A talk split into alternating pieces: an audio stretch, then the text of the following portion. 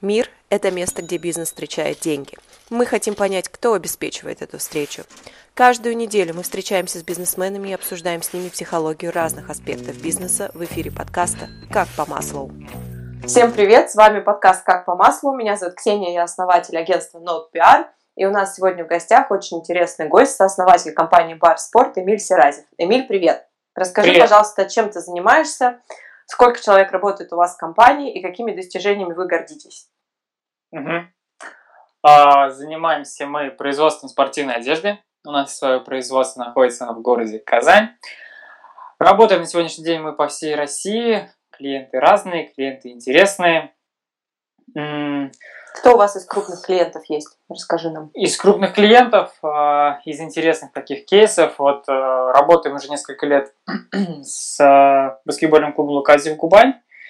Вот, в этом году у нас как-то с ними наше взаимодействие, так скажем, расширяется. Вот, начинаем работать с их академией. Есть проекты с академиями Славы Юлаева хоккейного клуба. А, работаем с Академией Барса, с нашей казанской командой. Вот. Но еще очень много мероприятий а, спортивных обслуживаем, в том числе там марафоны, забеги. И сейчас вот в последнее время много стало очень корпоративного спорта. А, люди больше занимаются спортом в виде своего такого хобби.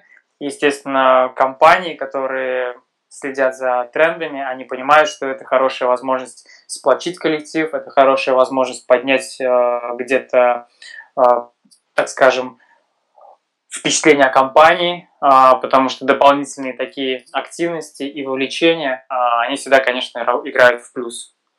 Здорово. А скажи, пожалуйста, как получилось так, что ты и собственно, Руслан, это партнер mm-hmm. Эмиля, как вы пришли да. в производство спортивной одежды, потому что отрасль, ну, скажем так, может быть, не совсем представляется супер-мега мужской.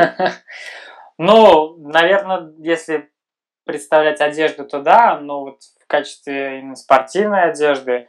Но здесь э, скорее интересность, наверное, в том, что мы вообще сами по себе, ни я, ни Руслан, никакого отношения там в плане образования и своих там хобби не, не имеем э, именно к пошиву, да, то есть э, к ш, в швейном деле мы начали разбираться вот именно когда уже решили про попробовать себя вот э, в нише производства одежды. Начиналось это все не э, со спортивной продукции, если чуть отмотать ранее, начинали мы вообще с ним работать в направлении а, сувенирной продукции, поставляли ее из Китая под заказ для разного рода компаний. Это были в основном какие-то корпоративные сувениры, какая-то такая раздаточная продукция, дешевая, не всегда дешевая, брендированная всевозможное, очень много всего. А, Китай известен там своей, так скажем, многозадачностью, и, соответственно, мы могли оттуда привезти, ну, все что угодно, начиная там от констоваров, от каких-то флешек, заканчивая там планшетами и сложными какими-то интересными гаджетами. Вот. А потом настал момент, когда а, изменение курса, а, изменение вот соотношения доллара-рубля, ну, так скажем, поставило нас в такую ситуацию, когда уже выбора не было, другого, мы не могли в том формате, как мы выстроили эту работу, продолжать э, поставлять эту продукцию из Китая э, вот на тех условиях, которые были интересны нашим клиентам. И нужно было что-то пересмотреть, э, придумать что-то новое. Нам хотелось связать себя как-то с производством, потому что в Китае мы работали напрямую с э, различного рода фабриками, большими и, круп... и некрупными там э, производителями. Вот, было некоторое понимание, как, на тот, как, как нам на тот момент казалось, и, соответственно, а, хотелось какой-то твердый продукт. Вот и, собственно, перебирая варианты, а, пришли к тому, что у нас есть уже пул каких-то корпоративных клиентов, а, и что мы можем им предложить, чтобы как-то быстрее стартовать. Проанализировали, выявили, что многие обращались к нам еще с запросами по одежде. Это была какая-то корпоративная одежда промо, футболки, какие-то кепки, может быть, там э, поло, которые используют э, как э, именно корпоративная одежда там, для продавцов, для там, персонала разного рода. Вот. Посмотрели эту нишу, изучили вообще состояние, так скажем, текущее именно по российским производителям, посмотрели и подумали, что это интересный вариант. Начали с того, что где-то что-то перезаказывали, несколько раз обожглись, были там э, крупные провалы, да, когда нас подводили поставщики, там, э, точнее подрядчики, не поставщики, а подрядчики, кто нам отшивал, вот. Э, были... Это, кстати, моя любимая история. Расскажи ее про мужские топики. Это просто, мне кажется, все должны знать, как нужно проверять продукцию от своих подрядчиков. Ну да, да, да, история такая. Мы любим ее рассказывать всем, и в том числе нашим а, людям, которые начинают работать в нашей компании. Ну, такая показательная история получилась. Почему мы сейчас так боремся за качество, почему мы сейчас там внедрили у себя на производстве трехуровневый а, контроль качества, то есть у нас продукция проходит только внутри нашего производства три уровня ОТК, а потом уже только отправляется там, клиенту. А, собственно, а, мы взяли, а, заключили контракт на крупную партию с одним производством. А, им нужно было отшить, а, по-моему, 6,5 тысяч а, футболок для там своего тоже какого-то персонала. Вот, история умалчивает, куда именно, ну, в смысле, для каких целей, но вот 6,5 тысяч изделий им нужно было. Мы, значит, эту конкурсный отбор прошли, наше предложение оказалось самым привлекательным, цены, которые мы отстаивали, они были согласованы с нашим а, подрядчиком. Это был небольшой цех у нас здесь в Казани, а, который согласился нам все это произвести. А, и все было бы здорово, все, подписались документы, пришли там первые какие-то оплаты, все пошло в производство, мы уже там считали прибыль в голове с Русланом, вот. Начали там смотреть, как все это происходит, вроде как пришли, первую партию проверили, окей, там вторую, ну вот. Потом вся эта продукция собралась, мы там дружно все это отгрузили, транспортные компании, как, большая, как большие там ребята, мы все это загрузили с Русланом, грубо говоря, вместе. Целую, в общем, машину отправили в э, Санкт-Петербург, по-моему, они там находились. Отправили, и потом, через некоторое время, начали приходить э, странного рода звонки, обращения от клиента, что ребята, что-то мы не можем разобраться с продукцией, да, что тут с размерами какая-то непонятка. Ну, я же проверял, я же видел. Я, соответственно, уверенно говорю, что ну проверьте все, вы же, наверное, не досконально. На что мне сказали, ну да, хорошо, мы там полностью ревизию проведем, разберемся, но вот что-то там нестыковочка какая-то, не сходится размер. Я говорю, нет, все окей. Уверенно очень отвечал. Вот. Ну и через там буквально там несколько дней, неделю перезвонили уже совсем в другом тоне о том, что, ребят, это, это просто очень все плохо на, с нами на повышенных тонах разговаривали, что вы что вообще сделали, а, прислали фотографии, где мужчина, ну, я так понимаю, это среднестатистический какой-то рабочий с этого производства, на которого надевают футболку там где-то 52 может быть, размера плюс-минус, и она ему так аккурат в районе пупочка так заканчивается, слегка оголяя интересные э, формы его, его телосложения, да.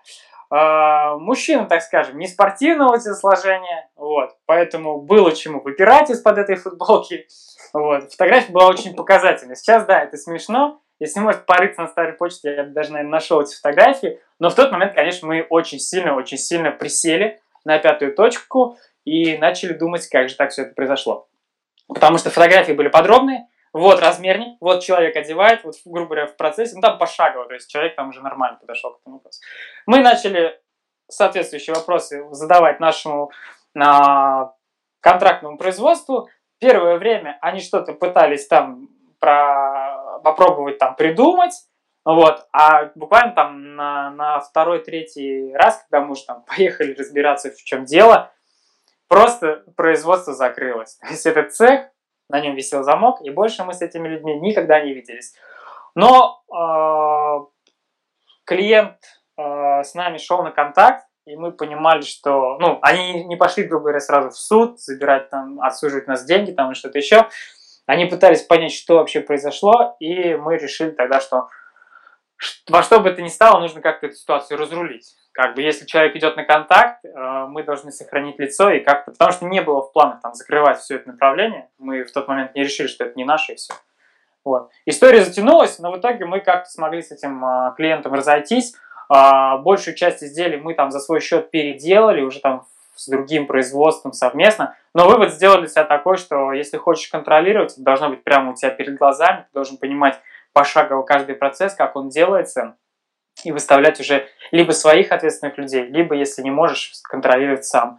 И вот первый наш цех, который мы уже через некоторое время запустили, свой, там, со своим каким-то небольшим первым количеством швей, мы контролируем так вручную, то есть он, он был а, не в Казани, он был в пригороде, то есть каждый день мы там ездили утром, вечером, проверяли, считали, смотрели, а в перерывах между этим там занимались рекламой, общением а в перерыве между этим разбирались, в чем разница между определенными типами строчек, пуговых вот. материалов. Но, но, но это в основном уже было по ночам, когда ты уже приезжаешь с цеха и такой, ага, я понял, что вот это так вот делается, а почему так, я не понял. Да, то есть а, во всех этих оборудованиях, во всех этих тканях, то есть тоже Давай приходилось изучать. Сколько видов тканей ты сейчас знаешь? Я знаю четыре или пять. Но, блин, нет, не знаю я. Не посчитаю так сходу. Больше 20. У нас по спортивной продукции только по, по синтетике там порядка вот 20, наверное. Ничего себе. Да, то есть Слушай, а у вас же вообще история очень интересная. У вас, скажем так, путь через тернии к звездам. И я знаю, что у вас была одна ситуация с партнером, с другим партнером, не с Русланом. Расскажи про нее нам, пожалуйста. Ну да, это вот опять э, к моменту, когда мы только-только все запускали. Э, я пришел, получается, это мы в 2014 году где-то начали с Русланом совместно работать. А, мы занимались, у него был тогда действующий проект, вот этот по сувенирке как раз таки. И то есть я как бы уже вот влился в эту работу. И был у нас еще там третий человек, а, он а, был тоже на, на правах партнера, то есть они вот создавали там, вместе с Русланом, там, как, как когда-то там на старте запускались вместе по сувенирке, но он у него была своя работа, то есть он именно активных каких-то действий э, не, не предпринимал. Он там занимался бухгалтерией, какими-то документами иногда, ну то есть так, чуть-чуть э, бумагами занимался. А, то есть вся основная работа лежала там на Руслане и на мне там общение с клиентами. Вот, и когда мы уже перешли на производство одежды, промо э, текстиль вот этот вот запустили, э, уже был у нас свой цех, произошла такая интересная ситуация, когда мы э, прорабатывали нескольких крупных клиентов, то есть какое-то долгое время я их вел к закрытию сделки, то есть согласовывались какие-то моменты. И вот э, с ними мы договорились, удалось подписать все там одна или две компании, то есть они вот так вот прям одна за другой подходили у меня к закрытию. И вот мы получили долгожданную там предоплату, а, это был такой прям крупный тоже заказ. До, там текущие заказы были там, ну, так, чтобы, чтобы понимать в цифрах, там, да, средние, средние заказы, которые мы там работали, они там были там по 500 штук изделий, там, плюс-минус, да, а тут я сразу закрыл там на несколько тысяч изделий. Uh-huh. А, вот. И, ну, естественно, для нас это были хорошие а, разовые вливания денег, которые мы рассчитывали сразу запустить в развитие, и это давало бы нам хороший такой толчок, то есть ускорило бы нас. Мы, естественно, все это планировали, понимали, как это будет здорово. И э, прошла предоплата, то есть, э, значит, подтверждение от бухгалтерии э, их, наших клиентов, пришли какие-то там платежки, но деньги не поступали на счет. Но мы не придали этому значения. То есть у нас уже все, у нас уже в голове были дальше следующие шаги. Мы думали, ага, ага, все, сейчас вот нужно закупать здесь ткань, значит, здесь нужно уже там начинать э, что-то кроить, там комплектовать и так далее. Но время шло, и что-то день, два, три, там, неделя, а денег не поступает. И наш партнер, который занимался как раз-таки вот эти все бухгалтерии истории, он, ну, собственно, какие-то истории нам рассказывал, что банковские там задержки и так далее. Вот. Ну, как выяснилось, дело было не в банке, дело было в его непорядочности. Вот. А, денег мы этих так не дождались, в чем он нам потом признался, да, что куда-то он их там дел, а нас об этом просто не поставил в известность по каким-то своим личным, так скажем, целям. Ну и вот, э, в итоге, естественно, мы с ним сразу же разошлись, потому что, ну, это было просто. То есть у нас были уже обязательства, у нас было все распланировано, э, а он просто выдергивает там деньги, там, вот, которые в, в обороте, да, то есть такая история. Э, и, собственно, дальше вот мы уже, наш, перед нами стала задача после того, как мы его со всем этим э, отправили в Освояси, эм, решать, как же нам это сделать. Ну, смогли вывести всю эту историю только, опять же, за счет какого-то оборота новых клиентов, привлечения новых клиентов, то есть, и как-то как-то выехали постепенно. Это но в итоге очень история... интересно, но вот скажи мне, как психологически, пройдя через определенные препятствия, как психологически настроиться на то, что это не финал, что нужно работать дальше. Все-таки мы рас, рассказываем про психологию бизнеса. Вот что вы с Русланом друг другу а. говорили, себе говорили, как вы настраивались на то, что, чтобы подняться и бороться дальше?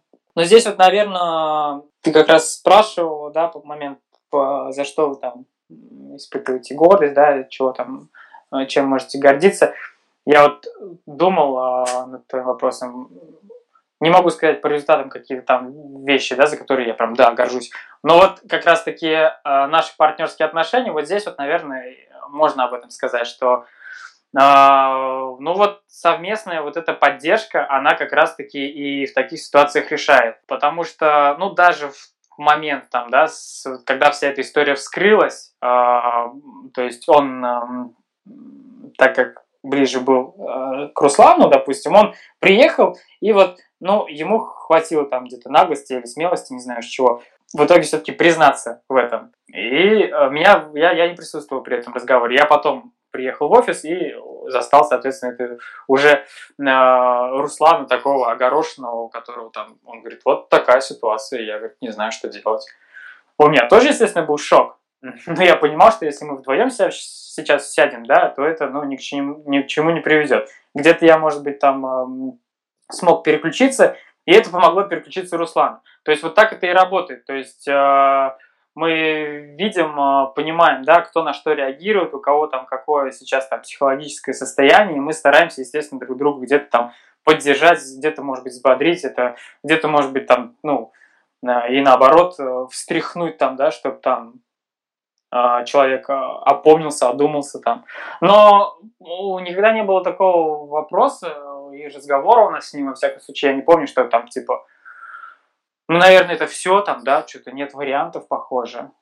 То есть мы как-то друг на друга смотрели, наверное, всегда, и я что-то делаю, он что-то делает, и, и ты не можешь остановиться, ты видишь, что твой партнер, грубо говоря, вкладывается, делает, и ты не можешь как бы сесть и сказать, блин, а я вот что-то не могу.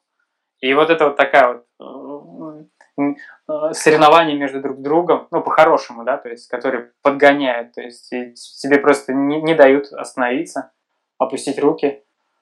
Вот, ну и хотелось, всегда ставились перед э, там, проектом нашим большие цели, мы понимали, что если ты ставишь какие-то амбициозные задачи перед собой, то в любом случае нужно проходить через какие-то сложности.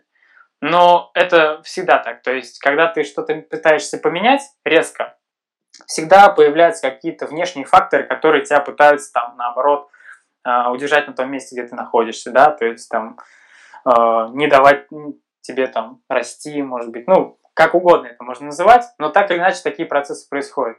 И кто-то останавливается, кто-то нет. Вот. Мы всегда это понимали, всегда об этом говорим, что какие бы сложности ни происходили, это просто барьер перед выходом нас на новый уровень. И если мы действительно искренне хотим, а мы хотим достигать этих целей, то мы должны быть готовым, что такие задачи нужно решать. Не просто там офигевать от них там, да, и удивляться, как же так, как же так, вот, а что-то делать. Самое худшее уже произошло в таких моментах. Дальше нужно понимать, что ты с этим делаешь.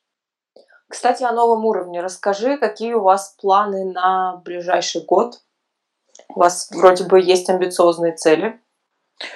Ну да, мы в этом году, а, вот в начале года засели так с Русланом, решили а, расписать а, стратегию на год, то есть мы поняли, что компания ну, на какой-то оборот выходит, мы уже не можем строить наши планы по развитию, ну, так скажем, на ходу.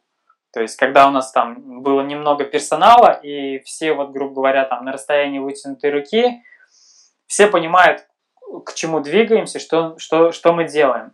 Когда уже команда растет, и с некоторыми ты просто физически не можешь контактировать, там, не встречаешься с ними там по ходу дня, они могут там на производстве находиться, ты в офисе, то есть в принципе, у вас там нет таких вопросов, которые вы вместе решаете, у вас там появляются руководители, там какие-то посредники, да.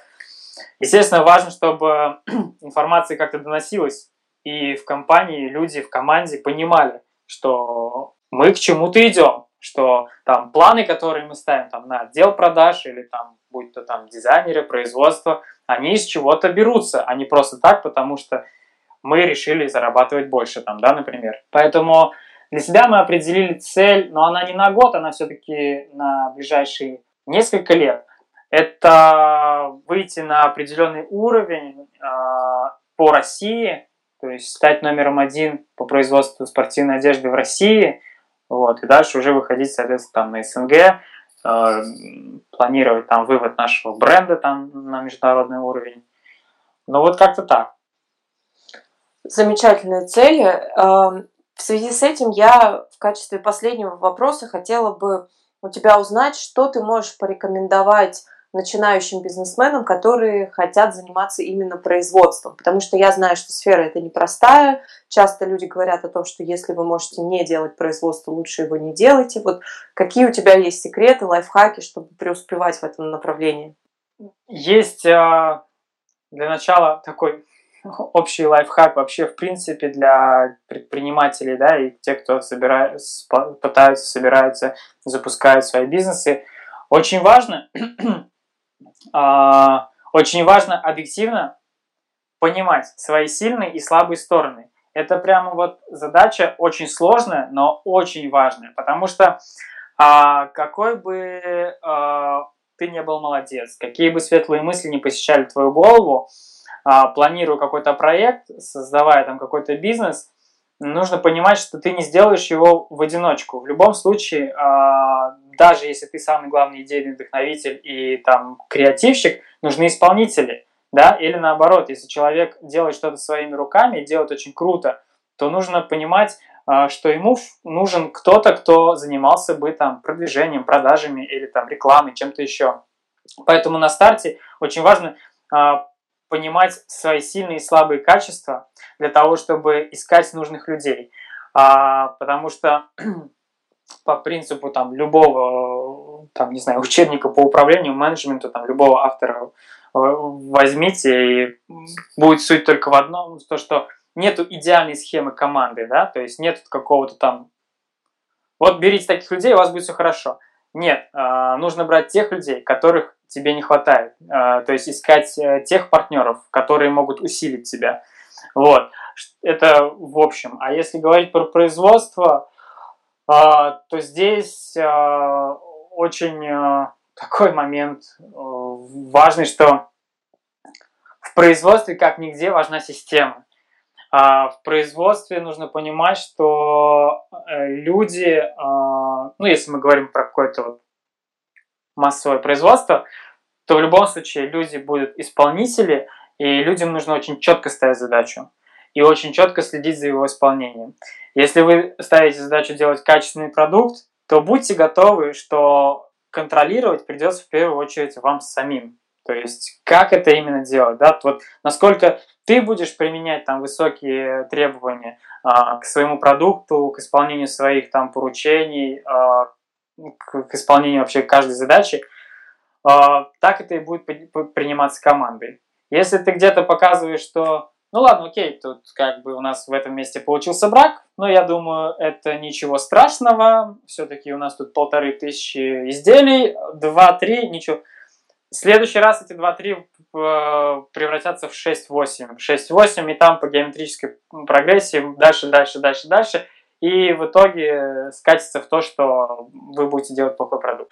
Это очень сложно, Вот, поэтому очень часто предприниматели, они все-таки более там а, мыслят как-то с точки зрения там продаж, коммуникации и так далее, поэтому действительно многим таким предпринимателям с творческим началом им очень сложно заниматься производством. Это реально очень сложно, потому что, ну, я по себе могу сказать, да, то есть у нас такой тандем с Русланом, что он более системный человек, он как раз-таки умеет выстраивать вот эти производственные процессы и умеет их четко контролировать.